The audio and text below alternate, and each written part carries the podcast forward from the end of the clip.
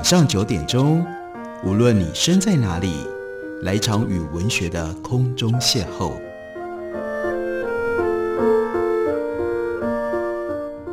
杨照谈书，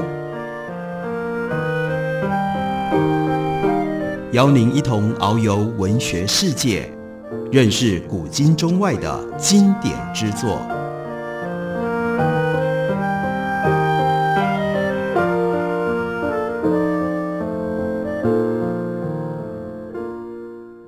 各位听众朋友，大家好，欢迎收听杨照谈书。本节目以台北广播电台 FM 九三点一，每个星期一到星期五晚上九点为大家播出。我是杨照，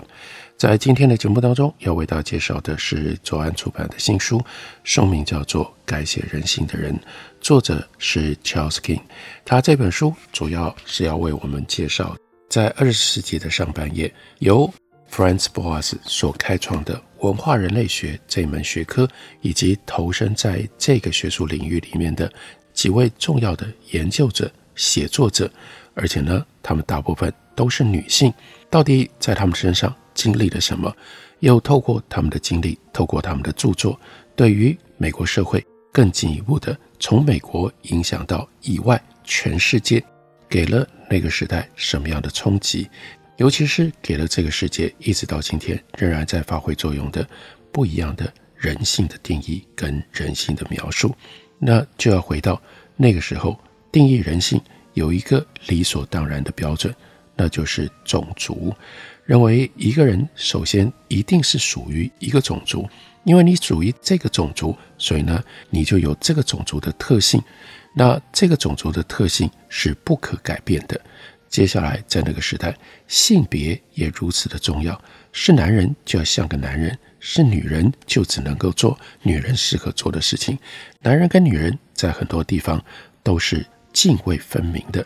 然而，从那个时候到现在，Charles King 在书里面就特别以美国的状况来举例。二零零零年的人口普查，美国人第一次能够用复选的方式回答自己的。族群认同，你可以是白人，又是西班牙裔；你可以是亚裔，但是又有黑人的血统。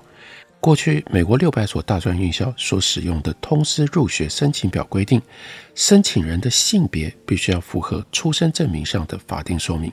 但现在允许申请人可以补充说明自我的性别认同，还有你所喜欢的呈现方式。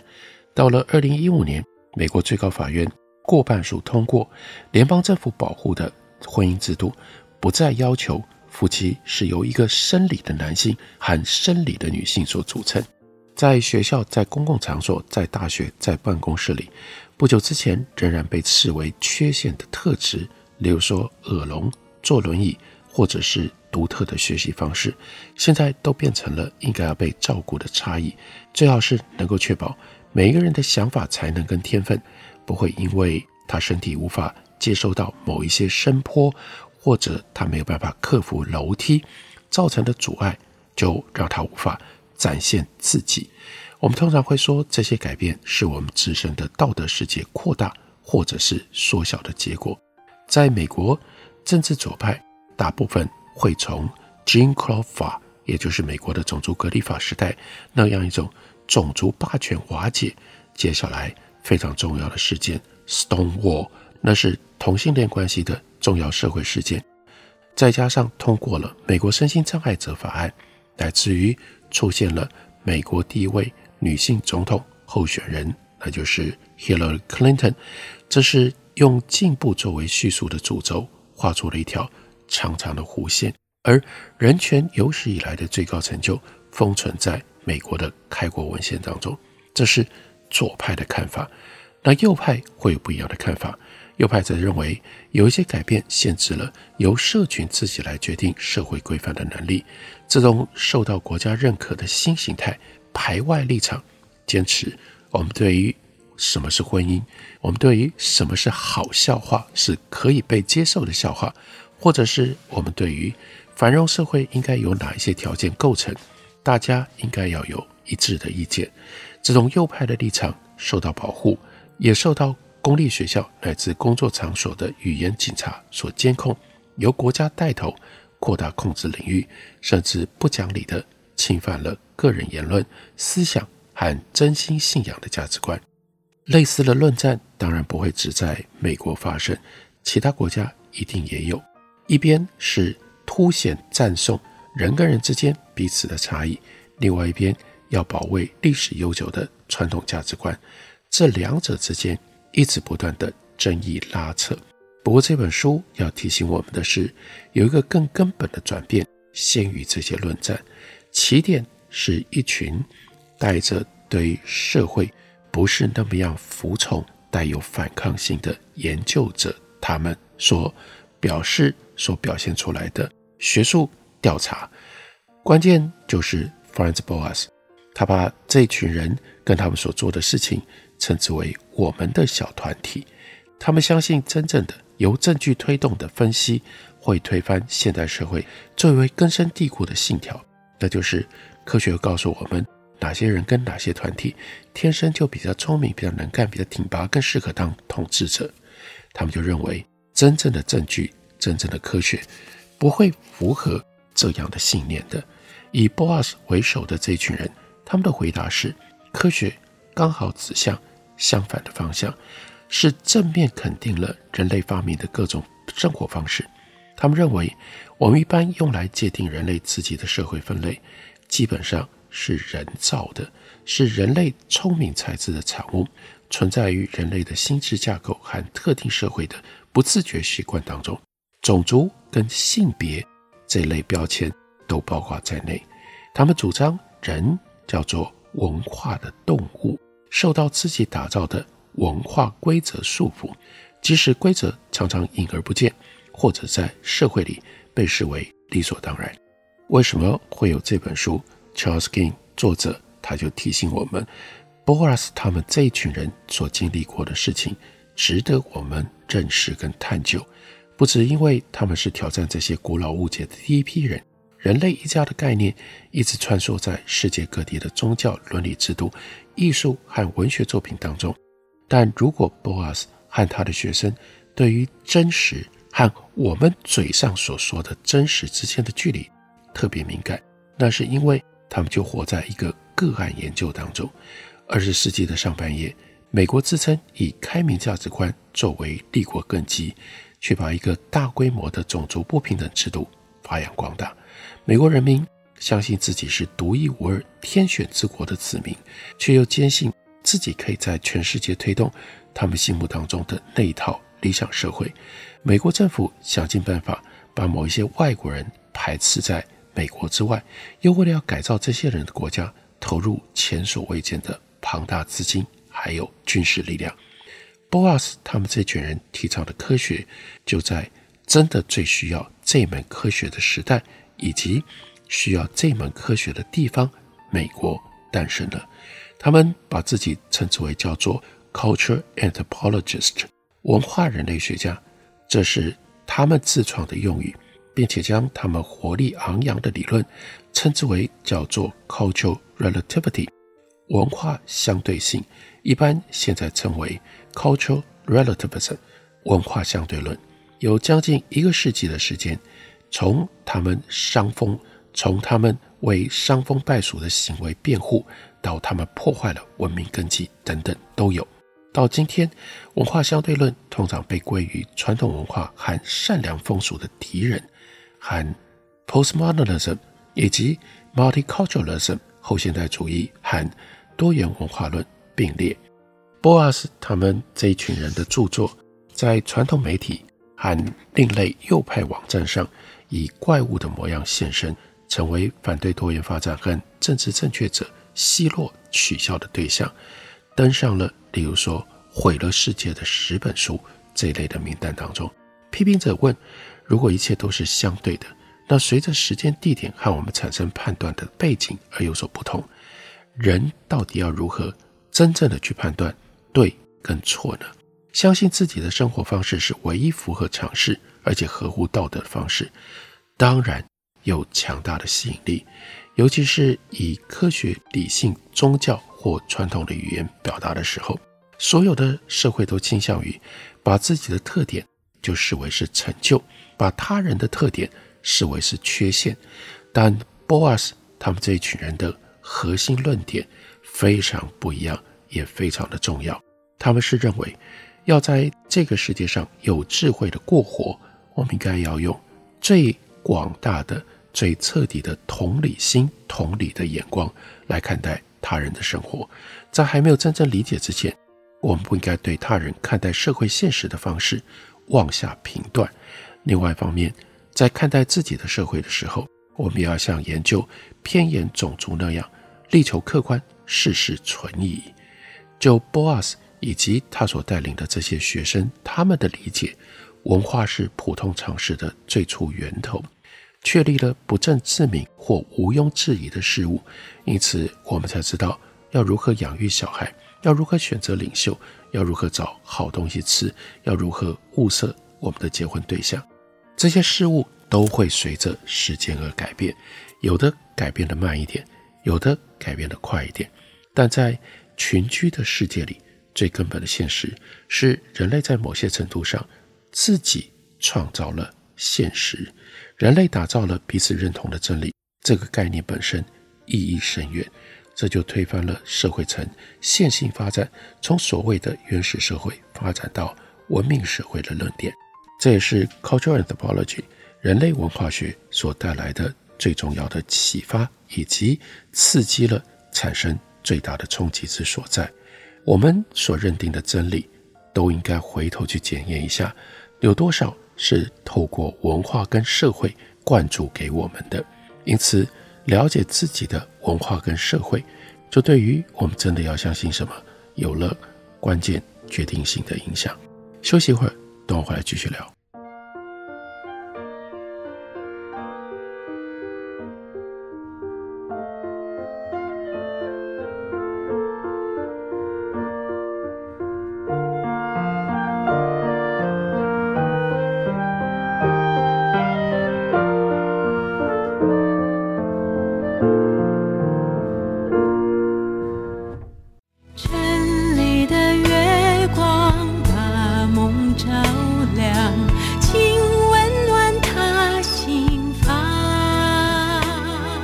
大家好，我是于台烟，听见台北的声音，就在台北广播电台 FM 九三点一 AM 一一三四。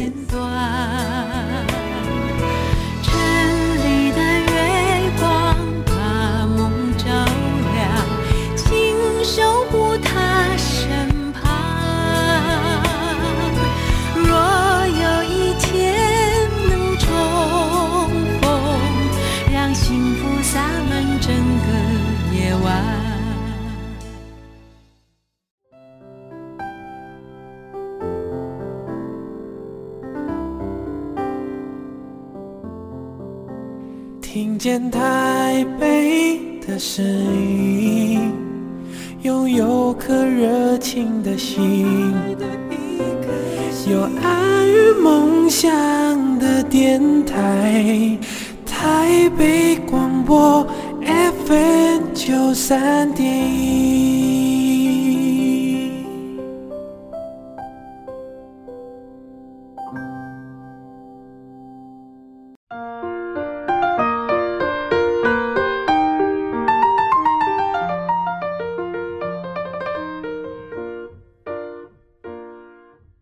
感谢您继续收听《杨照谈书》。本节目以台北广播电台 FM 九三点一，每个星期一到星期五晚上九点，为大家播出到九点半。今天为大家介绍的，这是左岸出版公司的新书，Charles King 他所写的《改写人性的人》。在《改写人性的人》里面，其中一位是 Ruth Benedict。Ruth Benedict 他的重要的代表作有两本，一本是解读日本文化的《菊花与剑》，另外一本是他的文化模式。我们来看一下 Ruth Benedict 他的文化模式这本书，开头开宗明义就说，人类学就是对人类这种社群动物的研究。接下来他的长篇书稿就细述这样的洞察为什么那么样的重要。Ruth Benedict 他说，真正开始分析人类社会之前，要有一个认知，个别社群看待世界的方式不是放诸四海皆准的，包括我们自己在内的所有的社群。都会犯以偏概全的毛病，很容易把自己的行为等同于所有人的行为，把我们认为自然的方式等同于人类天性。但所有社会其实都只是各种可能行为组成的长弧线当中的一小片段。一个社群发展出何种片段，取决于许许多多的意外因素，从地理环境到基本人类需求，到和邻近社群随机任意的借用，都有可能。这些选择可能会持续一段时间，让人类学家得以研究他们在社会脉络当中的样貌。例如说，你记录一个社会的婴儿是如何诞生的，男生如何迈入成年，女生如何快速顺利的婚嫁，但这些都并非永久不变，所有的社会都会改变。Benedict 接着说，另一方面，文化并非不同特征的随机组合，就像 Mary Shelley 她的小说《Frankenstein》科学怪人那样的描述，他的右眼。从斐济岛来，他的左眼从欧洲来，一条腿从火地群岛来，另外一条腿从大溪地来，不可能是这样的。所有各个部分的特征都有自身的意义，而且加在一起具备有连贯性跟整体性，让社群里的人从小到大都有所依归。一个适应良好的社会成员，意味着了解这个社会的基本生活模式，也就是基本的。文化全貌。那 Benedict 又特别从心理学借来了德文字 g a s h t a 也就是整体所有的特质的总和，让它成为独一无二的自己。他还向德国哲学家尼采借了两个词，尼采则是从希腊神话里借来的，一个呢是 Apollonian 日神崇拜那样的一种社会，强调秩序、规则、社群。控制界限，另外有一种 Dionysian 酒神崇拜式的社会，则强调断裂、自由、独特性、表达，还有无边无际。Ruth Benedict 他就特别提醒读者，把任何一个复杂的人类社会简化成为整齐一致、简单明了的特征描述，都是可笑的做法。但留意一般模式，所以为什么他的书叫做 Patterns of Culture，那就是。模式有助于理解是什么让一个社会有别于其他的社会，又在本质上对自身具有意义。例如，这个社会它是怎么看待社群生活、看待习俗、看待仪式，还有他们是如何定义生命本身的目标以及路径。Benedict 在接下来的篇章就用印第安村落多布岛西北岸居民的例子来阐述他的论点。因为印第安村落是 Apollonia 日神社会，多布岛以及西北岸居民则是 Dionysian 酒神社会。到了文章的最后，Benedict 回头说明，他真正的洞察，他要谈的其实不是祖尼人或瓜丘图人，而是更宏观的要说明，用人类学观点来看待生命可能会有的收获。社会科学家对文化的分析，通常局限在一个地理的框架之内。你可以检视这里或那里的文化，这些单位一般都被贴上部落啦、民族啦、村落啦，来自于种族的标签。人类学家有时候会称之为叫做一个一个的文化区，也就是一种文化涵盖的地区。博物馆也可以以此摆设馆藏，例如说把太平洋岛群原住民分成一区，或者是在橱窗里展示拉狗雪橇的，那这就是。北美大平原原住民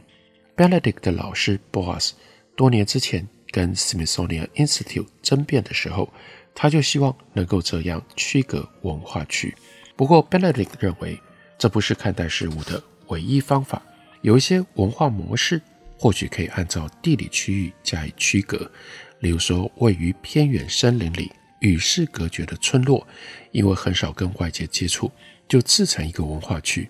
然而，相对的，我们也应该要看到，一家福特汽车厂，或者是格林威治村，也有自己一套完备的行为模式、道德秩序，对于该如何穿衣、该如何说话的共识，也有对于复杂的程序跟规则的共同认知。对于外来观察者而言，重点是要让自己保持 Benedict 所谓的 culture conscious 文化敏感度，清楚意识到。自己对差异的直觉反应，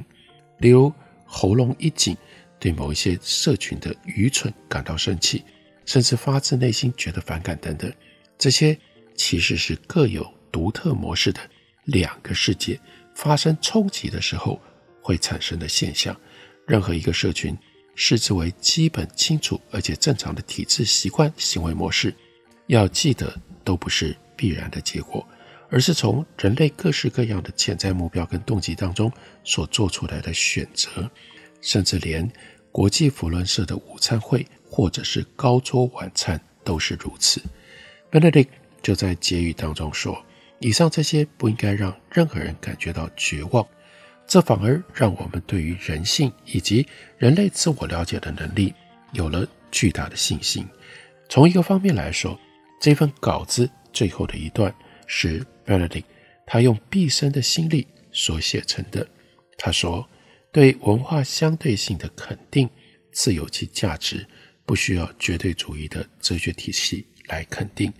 他挑战了惯常的想法，使受这些想法熏陶长大的人极度不安。他让一些人悲观，因为他扰乱了过去的准则，而不是因为它含有本质上令人难以接受的事物。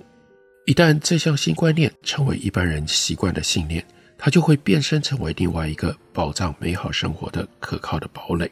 到那个时候，我们会具有更切合现实的社会信念，并将这些人类用生存资源为自己打造的各式各样但都同样有效的生活模式，视为希望的根据以及包容的新基础。这短短几句话就彰显出 BOAS 圈子他们的中心思想。它简洁地说明了。Cultural relativism 文化相对论也比之前任何一个人更清楚地表达出来，社会科学本身也是一种构筑生活的方式。他自己去西南岸的旅行调查，他阅读的其他人类学家的田野报告，他跟 Margaret Mead 还有 Shapiro 还有其他朋友长期的密切通信，还有几乎到哪里都使得他。格格不入的感觉，他用生命当中的所有的这些经历，这一切提炼出一套既一针见血却又富含道德意义的规则。Benedict 把草稿寄给他的好朋友，也曾经是他的同性情人 Margaret Me。Margaret Me 看完了之后，就写信给另外一个朋友说：“Roost 他的书完成了，写的不是很好。”Margaret Me 希望在书里面。有更大的野心，更多的理论，更大的范围，那是圈内男性科学家长久以来所追求的。而 Margaret Me 也都会用这种框框理论，想要达成这样的目的。但是呢，Benedict 他的这一本到一九三四年由 houston Mifflin，这是当时的大出版社出版的《Patterns of Culture》，发挥的影响力却比。BOAS 这个圈圈里面，任何一个著作者，他们的任何的一本书，更加的源远流长。它很可能是后来最常被引用跟讲授的一本人类学理论著作，也是另外一位人类学家 Klober 他当时所说的具备有人类学态度的宣传书。在《纽约时报》所出现的书评当中，书评人就说，Benedict 借由这本书为读者介绍。文化相对论的信条，这是文化相对性 （cultural relativity） 这个词第一次出现在美国全国性的媒体上。Benedict 相信，它的核心是一套适用于个体，也适用于整个社会的基础伦理。从童年的时候面对伤心痛哭的母亲，到担任女教授的时候被用那种二等职位来对待，还有他保持着。对 m a r g a r e 难以言喻的爱，一直以来，这都是 Ruth Benedict 他设法要用不同方式奋力说出来的话。什么话呢？天下没有残缺的人。用这种方式，我们可以透过 Charles King 看到了、理解了 Ruth Benedict。更重要的，把它放回到他自己所处的时代，他的生命的体会。因而，我们对于什么是 Cultural Anthropology。为什么这一群人以及他们所提出来的观念跟想法，可以重新定义人性，并且推翻了过去关于种族、性别各种不同的框架，把人局限在那里，把人的眼光变得如此狭窄，那样的弊病被挑出来批判，更进一步的被逐渐推翻了。要了解我们今天如何变成了一个相对多元，让更多人可以自在生活的社会，我希望大家都会愿意来看一下改写人性的人，了解一下这一群文化人类学家他们的重大贡献。感谢您的收听，下个礼拜一同一时间我们再会。